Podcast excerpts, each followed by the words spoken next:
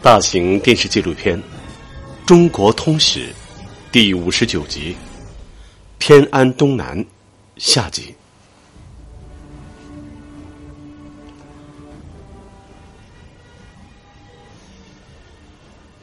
此时正值冬季，贾似道坐镇鄂州，指挥对蒙作战。他心里十分清楚，国家存亡几乎掌握在他一人手中。自与蒙军对峙以来，南宋的精兵健马几乎全部集中到了鄂州，才使鄂州得以不破。东南之危，如一发引千军。在这种情况下，他必须考虑如何打破双方的僵持局面。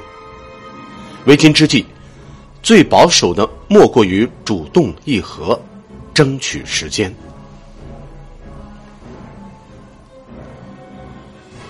这是一封从开平寄来的密信。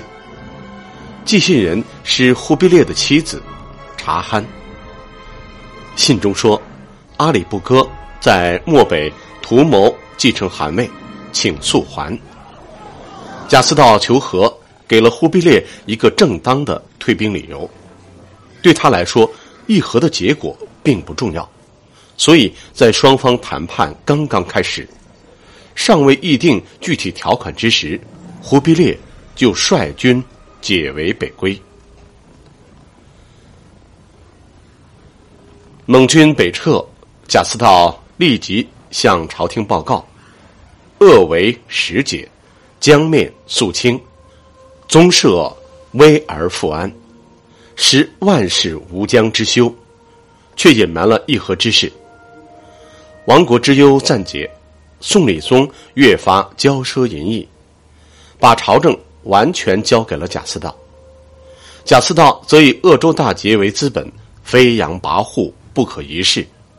杜宗即位之后，贾似道以册立之功，被尊为师相，权势较理宗末年还要显赫。他成日饮酒作乐，醉生梦死。此时的南宋已是病入膏肓，不可救药。公元一千二百六十七年，忽必烈在夺得汉位、扫清内乱后，发起了新一轮的灭宋战争。至公元一千二百七十三年，元军相继攻破战略重镇樊城、襄阳。在朝臣的要求下，贾似道再一次对阵元军。距上一次与忽必烈交锋只有短短十几年的时间，同样的对手，贾似道决定故伎重演，以称臣纳贡为条件，向蒙军求和。被拒绝之后，贾似道只好勉强应战。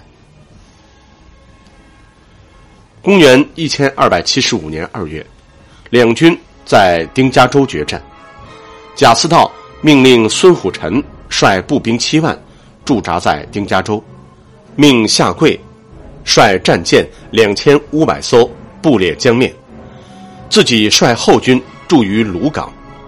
但是蒙军水陆并进，步骑夹岸而行，结果宋方三方部队均被击败。贾似道见势不妙，即乘小船逃往扬州。贾似道虽然死了，南宋的丧钟也敲响了。公元一千二百七十五年十月，伯颜指挥蒙古军兵分三路，向南宋发起了最后总攻。然而，此时的南宋仍在战与和之间徘徊。主战派文天祥、张世杰等人认为，如果能在临安决一死战，杀败敌军，再令两淮宋军。断其归路，国事尚有可为。但谢太后和宰相陈宜中等人拒绝抗战，连续派出多批使者向元求和，接连被拒之后，谢太后把希望寄托于文天祥，任其为枢密使，主持接洽议和，身赴元军谈判。公元一千二百七十六年正月，文天祥被俘。二月，元军进入临安。三月，鲁恭帝及皇亲官员数千人北上。至此，南宋实际已经灭亡。这是文天祥第二次被俘，如今正被关押在伶仃央的狱中。南宋诸臣已将小朝廷转移至崖山，并拥立八岁的魏王赵昺为帝。就在刚刚，张弘范令其写信招降张世杰。此刻文天祥既忧愤又凄凉，国将不存，身陷囹圄。